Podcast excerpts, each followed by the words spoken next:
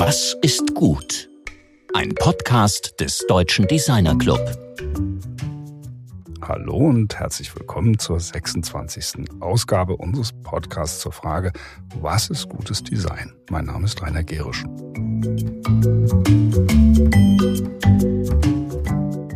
Letzte Woche sprachen wir mit dem Produktdesigner Olaf Barski über lebensrettendes Medical Design, über wissenschaftliche Designprozesse und über seine Einstellung und Verantwortung als Hightech-Produktdesigner.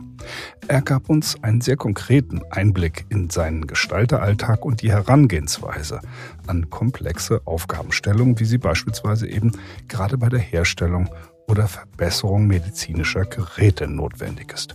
Diese Arbeit ist extrem vom Dialog der Disziplinen abhängig. Nicht nur zwischen Auftragnehmer und Auftraggeber, sondern vor allem zwischen Gestaltern, Anwendern, Ingenieuren, aber auch Wissenschaftlern. Es geht immer erst einmal um das Verstehen und dann um den Entwurf.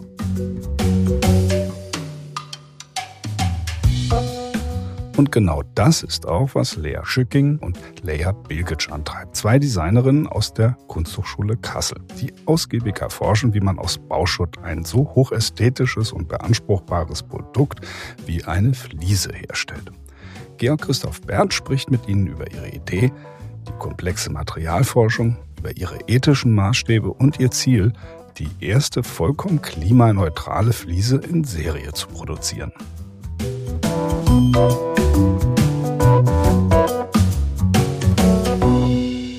Ja, ich begrüße heute ganz herzlich die beiden Startup-Gründerinnen Lea Schücking und Lea Bilgic, also zwei Leas, hier bei uns im Studio, natürlich mit Corona-Abstand und gut gelüftet und alles, also von daher eben auch unter ähm, den entsprechenden Bedingungen. Ich finde ganz toll, dass ihr aus Kassel hier angereist seid nach Frankfurt. Erstmal herzlich willkommen. Dankeschön, wir freuen uns hier zu sein. Ja, vielen Dank. Mhm. Das ist äh, für uns ein wichtiger Punkt, weil bei euch kommt so viel von dem zusammen, was uns interessiert. Also diese ganze Nachhaltigkeitsthematik, sicherlich auch die Startup-Fragestellung und ihr beide als zwei Frauen, die ein äh, Team bilden. Äh, Team hatten wir ja gerade mit der Form auch als großen Themenkomplex oder auch Zusammenarbeit. Was bedeutet das? Von daher ähm, freue ich mich auch sehr aufs Gespräch. Ihr stellt ja, das kann man durchaus sagen, sehr elegante Fliesen her, aber eben aus Bauschutt. Was genau macht ihr da? Ja, das ähm, begegnet uns öfter, dass Leute das als eine Art Widerspruch sehen oder sagen, hey, ähm, ihr könnt doch nicht Bauschutz sagen, sagt doch, könnt ihr nicht was anderes dafür finden, was sich irgendwie hübscher anhört. Aber genau diesen Gegensatz lieben wir ja. Und ähm, deswegen äh, nutzen wir auch immer wieder dieses Fließen aus Bauschutt, weil es uns nicht darum geht, irgendwie das zu verschönern, Bauschutt zu verschönern. Irgendwie schon. Also wir wollen das Image vom Bauschutt auch aufwerten, dass man halt nicht immer nur denkt, ah, dreckig, eklig, will ich nicht angucken, soll irgendwie möglichst auf eine Deponie außerhalb von der Stadt gelagert werden, sondern dass man sich damit auseinandersetzt und das Potenzial von Rohstoffen sieht und von Werkstoffen an sich. Die andere Lehre stimmt überein und würde auch sagen, es ist auf jeden Fall wichtig, dass dieses Wort da ist. Es ist Bauschutt. Ähm, und wir, wir nehmen tatsächlich Bauschutt wie er nun mal anfällt und wir verarbeiten ihn um und machen daraus Fliesen. Und das Besondere ist, dass wir das halt, dass wir aus dem Bauschutt auch diese ganzen Farben, die wir dann herstellen, rauskitzeln. Also, dass wir quasi keine Farbstoffe benutzen oder so, sondern dass wir tatsächlich uns die Mühe machen, den Bauschutt anzugucken, zu trennen, zu sortieren und so zu verarbeiten, dass er dann entweder grün wirkt oder sesamgelb wirkt oder ganz cremeweiß wirkt und so weiter. Das heißt, ihr habt also in der, in der Supply Chain eben auch eine Vorsortierung. Also ihr geht jetzt nicht einfach irgendeine Abrissbaustelle und sagt, da liegt Bauschutt rum, sondern dieser Prozess eben hin zu eurem Rohmaterial ist ja eine relativ komplexe Angelegenheit. Wie, wie macht ihr das? Also wie selektiert ihr und wie kriegt ihr das hin? Wir haben natürlich ähm, konstante Rohstoffflüsse sind auch wichtig für uns, damit wir natürlich wissen, was kommt dann aus dem roten Ziegelpulver raus und dem Klarglas. Ähm, aber wenn wir können natürlich auch zu einer Abrissbaustelle gehen oder wenn ein Haus abgedeckt wird, sagen, okay, wir nehmen diese Dachziegel und wir machen daraus neue Fliesen fürs Bad. Die Farbe, die dann da rauskommt, die können wir dann eigentlich erst im Experiment vorhersagen. Und da gibt es auch Stellschrauben wie zum Beispiel die prozentualen Anteile von den Inhaltsstoffen oder auch die Brenntemperatur, wo wir dann quasi eine Farbpalette daraus aus diesen Dachziegeln liefern können. Aber wir können sie nicht komplett verändern. Ihr habt ähm ja praktisch eine unglaubliche experimentelle Arbeit auch gemacht. Also ihr seid sehr, sehr genau, auch in dem, das haben wir im Vorgespräch eben auch besprochen, macht Testserien, ihr geht wirklich da ins Detail rein. Ähm, wie macht ihr das? Also was habt ihr für, für Möglichkeiten eben auch, auch vom, von räumlichen oder vom fachlichen, vom sachlichen her? Wie arbeitet ihr in diesen Experimenten? Das ist ja das Spannende auch, dass ihr innerhalb von relativ kurzer Zeit, allerdings mit einem unglaublichen Arbeitsaufwand, sehr, sehr tief in diese Fragestellung reingekommen seid. Naja, das geht ein bisschen auf Lea Schücking zurück, die hier neben mir sitzt. Ähm, sie hat nämlich, ich glaube, 2016 eigentlich hast du angefangen, oder? Mhm. Ähm, mit, den ersten, mit den ersten Experimenten. Und ähm, da war auch einfach diese Idee da, Bauschutt fällt so viel an. Das sind ähm, über 50 Millionen Tonnen jährlich in Deutschland zu, alleine in Deutschland.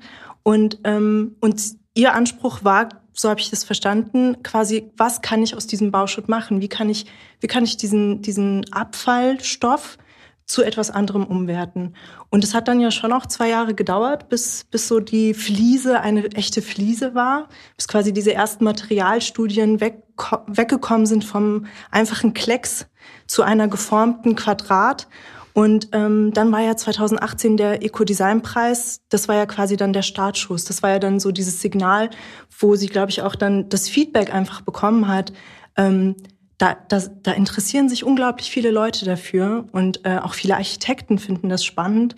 Und ähm, so bin ich ja dann auch 2019 erst dazugekommen. Also das, das äh, war schon eine lange Entwicklung. Wir hatten ja kürzlich den Uwe Melika hier, der eben auch Präsident der Europäischen Verpackungsdesign-Gesellschaft unter anderem ist, auch ein bedeutender äh, Verpackungsdesigner. Der hat ja diesen für uns denkwürdigen äh, Spruch äh, uns hinterlassen, das Wort Müll muss weg. So, was, was ist für euch letztlich Müll oder gibt es überhaupt Müll in eurer Wahrnehmung? Ich finde, Müll ist ähm, eher so etwas, was einen, ein Stadium beschreibt von etwas oder wie es dann gesehen wird. Aber was für den einen Müll ist, ist für den anderen, also wie in der Natur, wo man das halt sieht, es gibt Biotope. Und das, was der eine ausscheidet, ist für den anderen wieder Nährstoff. Und wir leben da eigentlich auch drin als Menschen. Und irgendwie haben wir das so ein bisschen verlernt, diesen Blick dafür zu haben, dass wir in einem System sind und dass wir nicht einfach die ganze Zeit verbrauchen können und aus, nur noch ausnutzen, aber nichts dafür geben. Das diese ganze Fragestellung nach der sozialen Einbindung äh, geht bei euch ja so weit, dass ihr ziemlich radikal auch darüber nachdenkt, wer eure Kunden sein können. Also dass ihr auch darüber nachdenkt, ähm, gibt es ethische Anforderungen an denjenigen, der unsere Produkte kaufen darf? Das ist, das habe ich in der Form in dieser Radikalität bisher noch nicht äh, mitbekommen. Also wie, was ist das für euch? Ihr behindert euch sozusagen auch im Markteintritt auf der einen Seite, auf der anderen Seite ist es eine so spezielle Alleinstellung. Äh, wie kommt ihr dazu? Ich finde, das ist eine Konsequenz. Also wenn ich, ich entscheide ja eigentlich immer. Ich entscheide, in welchem Supermarkt ich einkaufe. Ich entscheide, welche Klamotten ich trage, wo ich mein Geld lasse.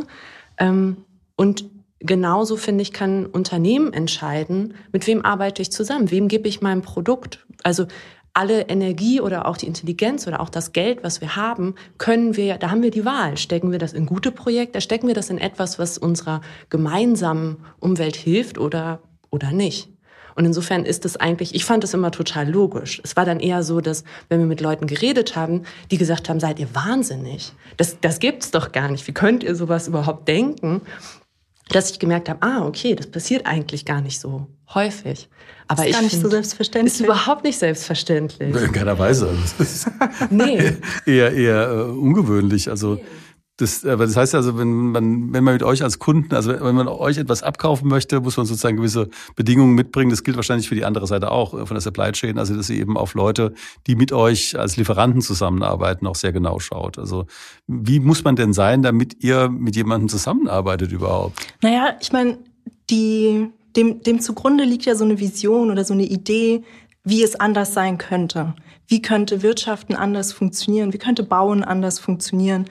Und, ähm, und da gibt es ja auch schon andere Leute oder andere Unternehmen und andere Leute, die vorgedacht haben, die, die da Visionen entwickelt haben.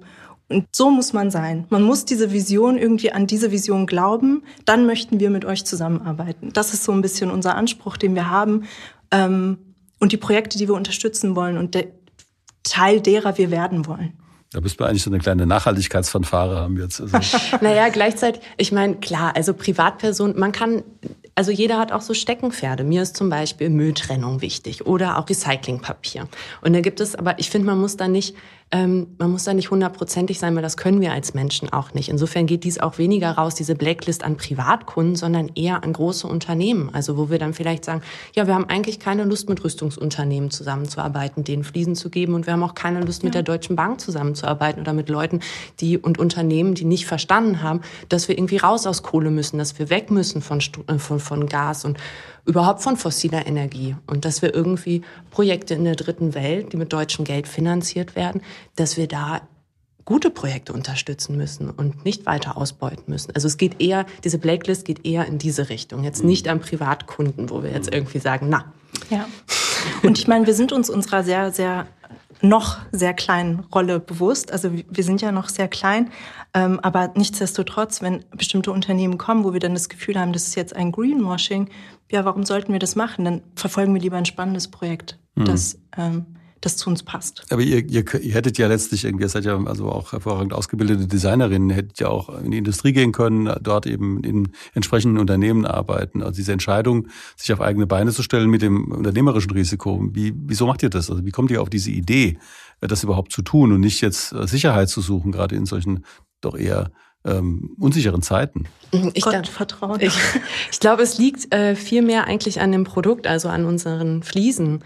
Ähm, das gab, also es war nicht so, dass, dass ich irgendwie gedacht habe, oh, ich will ein Unternehmen gründen oder ähm, ich suche jetzt nach etwas, womit ich ein Unternehmen gründen kann, sondern es war tatsächlich ähm, Charts, also die Fliesen sind aus einer Materialentwicklung heraus entstanden, wurden dann, habe ich die ausgestellt bei Ausstellungen und äh, Messen und haben dann, dann haben die Fliesen den Bundespreis Ecodesign gewonnen und es kam einfach immer total viel positives Interesse von außen und Leute, die das gesehen haben, die gesagt haben, ich möchte das gerne haben kann ich das haben? Und diese Idee, ein Unternehmen zu wachsen, kam eigentlich eher aus diesem total ähm, ja, motivierenden Feedback von außen.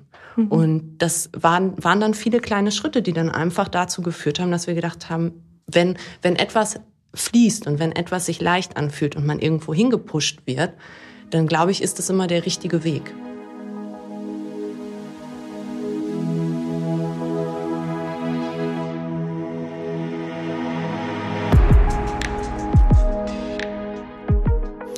Wenn man jetzt äh, wirklich mal diese Fliesen genauer betrachtet, also das ist natürlich jetzt hier ein Audioformat, unser Podcast, aber wie würdest du äh, die Fliesen beschreiben? Also jemanden, dem einen Blinden oder eben auch unseren Hörerinnen beschreiben, was sind, was macht das, diese Fliesen aus? Wie sind die? Mm, tatsächlich schade, dass es ein Hörformat ist. Sie fassen sich nämlich sehr schön an. Ähm, wir haben verschiedenste Oberflächen. Wir haben so ganz glänzende, wir haben raue, wir haben seidige Oberflächen. Wir haben sehr schöne natürliche Farben. Und ich glaube, das Besondere an unseren Fliesen und warum sie vielen Leuten auch gefallen ist, dass jede einzelne Fliese so ein bisschen wie ein Unikat ist. Dadurch, dass die Materialverteilung dann immer so ein bisschen, ja, zufällig ist.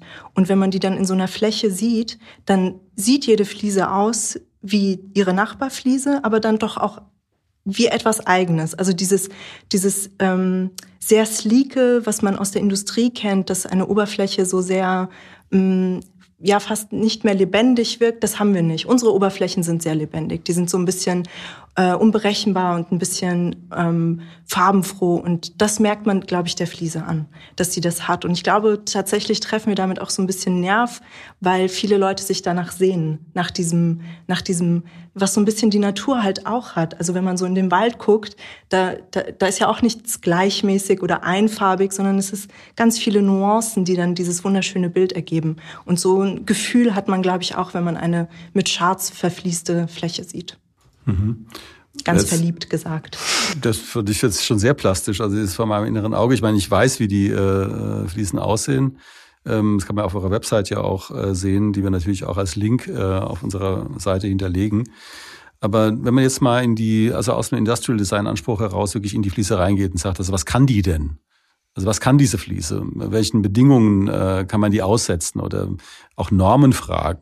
Das sind ja Themen, die in dem Moment, in dem man sich in so einen Bereich reinbewegt, der ja nicht gerade irgendwie Strick-Häkelware ist, äh, sondern wirklich auch extreme Belastungen ausgesetzt werden muss. Wie kommt ihr dem nach oder wie macht ihr das? Oder was ist da zu sehen, wenn man da reinguckt, wenn ihr aufschneidet? Auch? Bauschutt. Transformierter Bauschutt. Ähm, Das sind Themen, ähm, denen begegnen wir jetzt natürlich und, und auch die ganze Zeit radikal. Also Biegezugfestigkeitsprüfung, Abriebfestigkeit, rutschhemmende Klassen, ähm, die Normierung hier und da. Und ähm, damit setzen wir uns jetzt auseinander. Das ist total spannend eigentlich, wenn man da so eintaucht. Äh, und wir sind dabei, die Fliesen zu testen. Wir haben ein paar Tests schon gemacht. Wir wissen, äh, dass sie kein Wasser aufnehmen, dass sie äh, bestimmte Biegezugfestigkeiten erstmal vom Wandfliesen haben. Und das ist aber auch etwas, weil wir ja mit einem Material arbeiten, ähm, was wir dann einfach auch modifizieren können. Also wir haben dann festgestellt, okay, Biegezugfestigkeit war noch nicht optimal für eine Bodenfliese.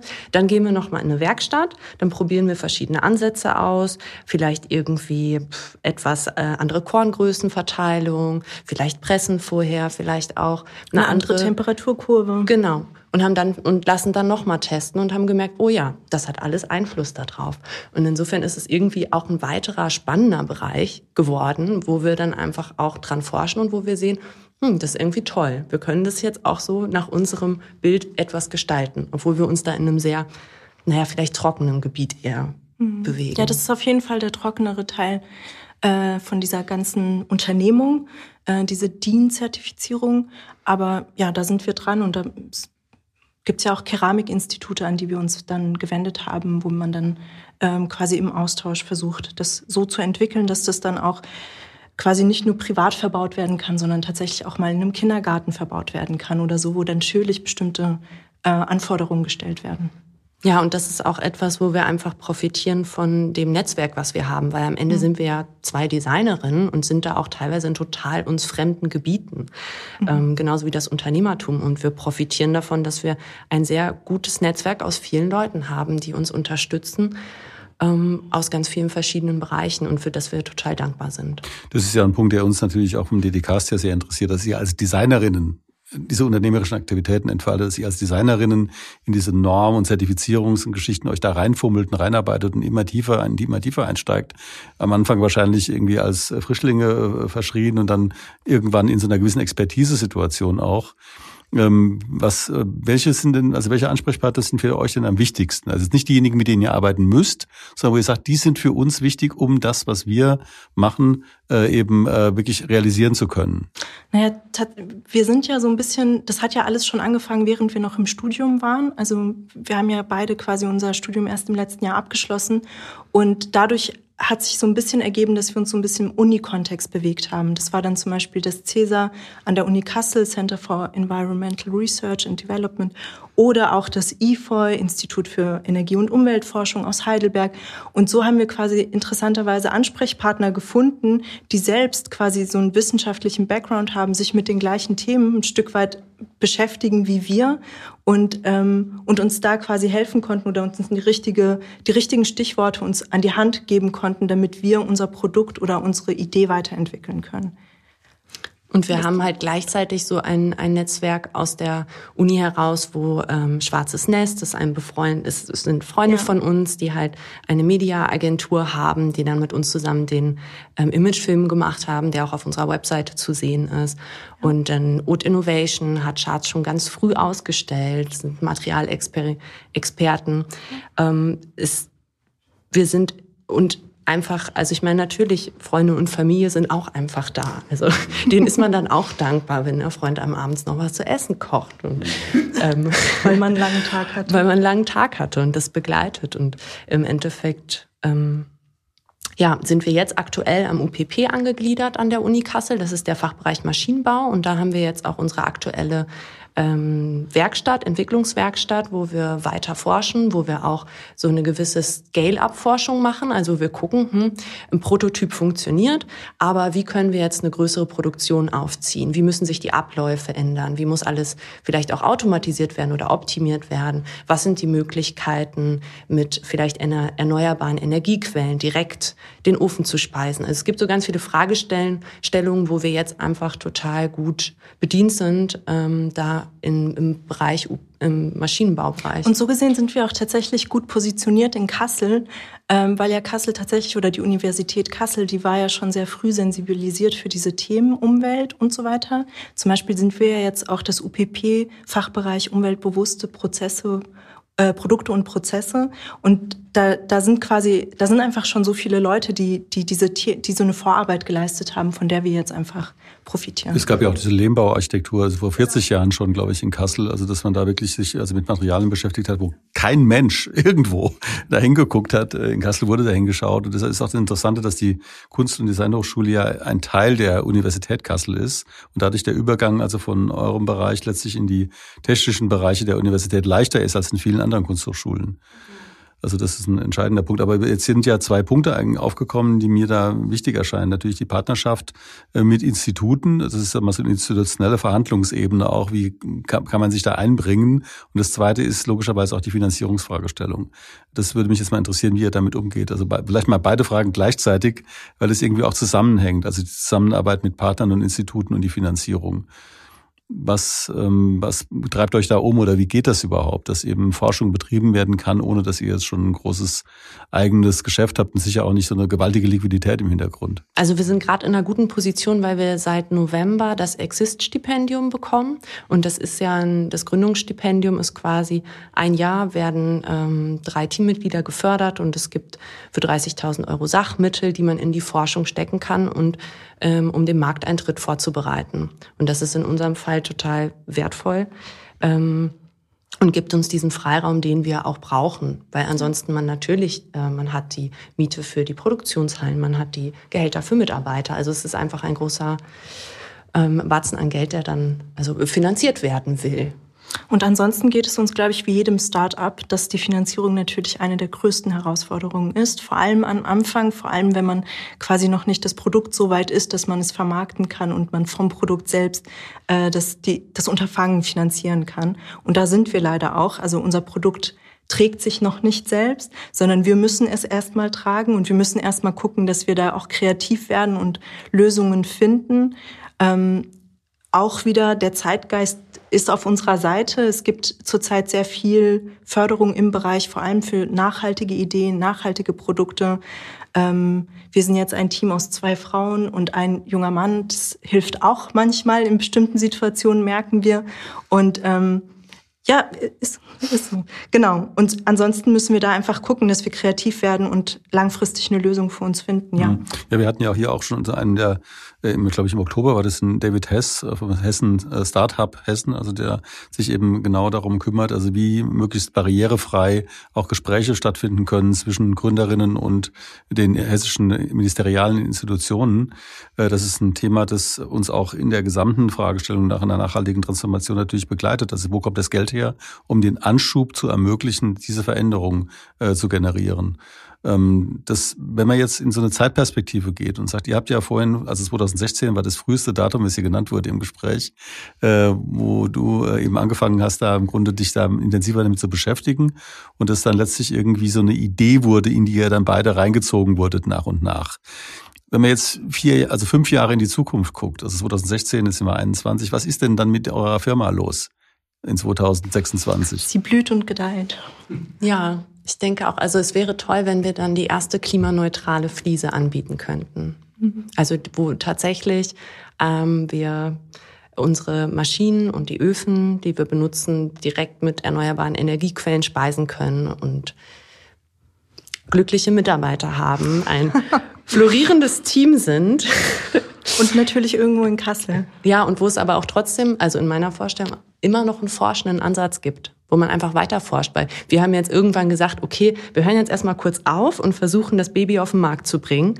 Aber natürlich kann man endlos weiter forschen, weil es gibt so viele Abfallstoffe ähm, und auch so viele Anwendungsmöglichkeiten. Es, also wir haben jetzt entschieden, dass es eine Fliesenform hat, aber es könnte ja auch eine ganz andere Form haben.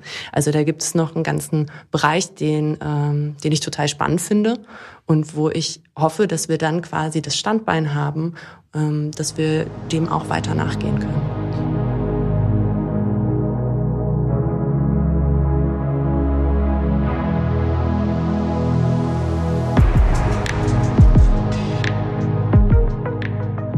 Jetzt ist ja auch das Stichwort Kassel gefallen. Also Kassel ist ja eine Stadt mit einer sehr zentralen Lage in Deutschland.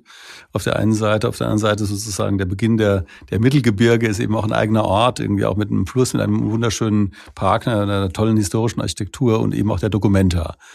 Ähm, welche Rolle spielt denn die Ästhetik dieses Ortes für eure Arbeit? Wirkt das irgendwie auf euch ein? Hat das irgendwie, spielt das eine Rolle?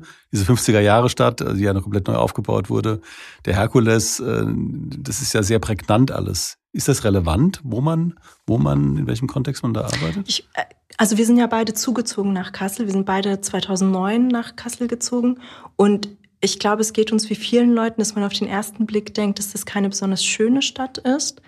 Auf den zweiten Blick entdeckt man die schönen Ecken. Also du hast jetzt den Herkules genannt, mhm. Weltkulturerbe, super schick. Immer wenn ich Besuch bekomme, führe ich die da hoch, dann sind sie begeistert, dann sind alle glücklich so. Ähm, aber ich finde es eine schwierige Frage. Ich würde sagen, ich kenne es jetzt nicht anders. Ich habe da jetzt studiert, ich bin da jetzt quasi ähm, in meinem Beruf groß geworden. Ähm, ja, spannend. Man lernt vielleicht, also das Gebäude der Kunsthochschule selbst ist ja auch ein sehr spezieller Bau, direkt am Auepark gelegen.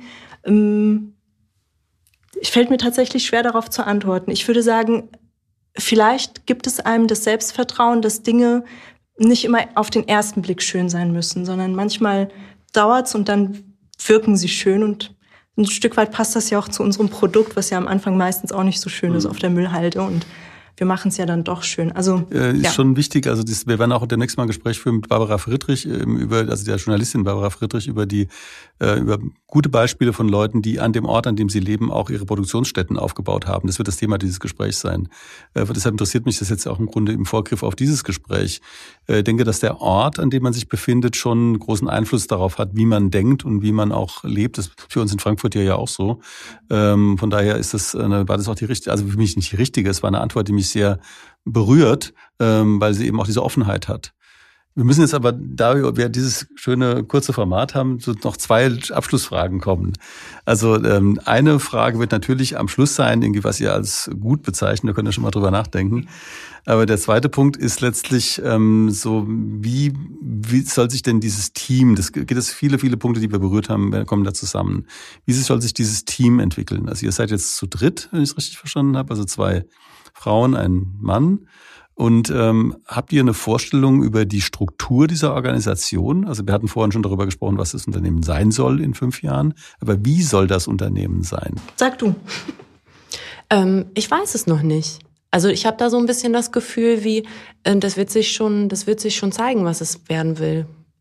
Ich habe da keine klare Vorstellung von und denke auch, dass viele Sachen, also jetzt gerade dieses ganze Neue im Unternehmertum, das müssen wir irgendwie Schritt für Schritt gehen. Und manchmal geht man vielleicht auch einen kleinen falschen Schritt und dann fühlt es sich blöd an im Bauch und dann geht man halt wieder zurück. Und also ähm, ich habe da keine klare Vorstellung von, sehe das aber als etwas sehr Positives.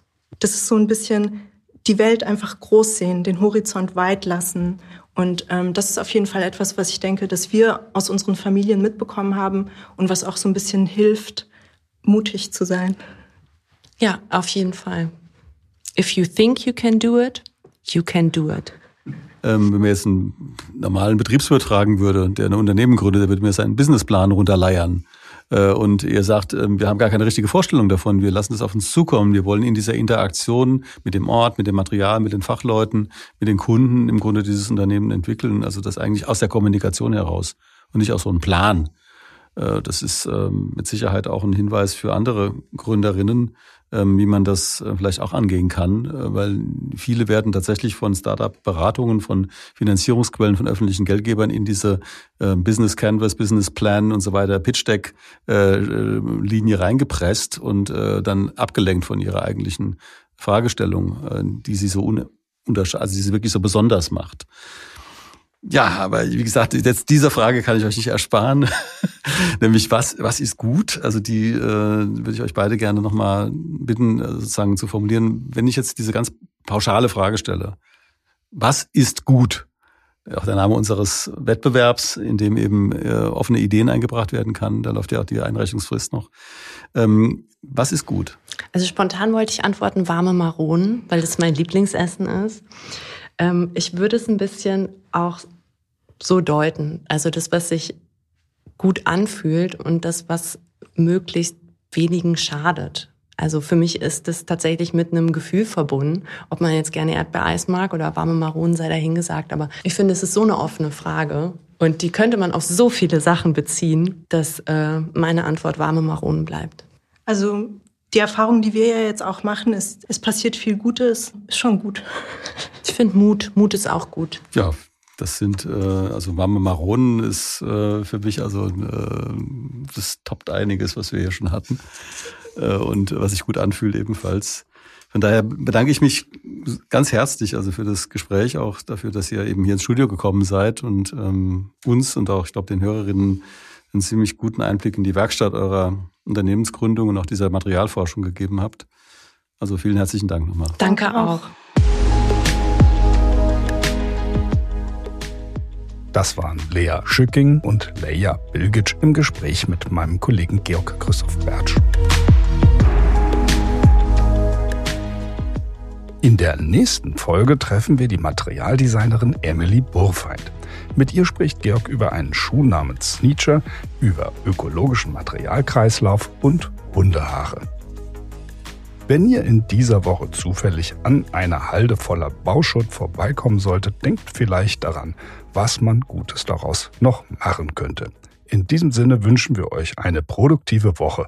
Sehr herzlichen Dank fürs Zuhören und noch eine Bitte. Bleibt vor allem gesund. Eure DDcast-Redaktion.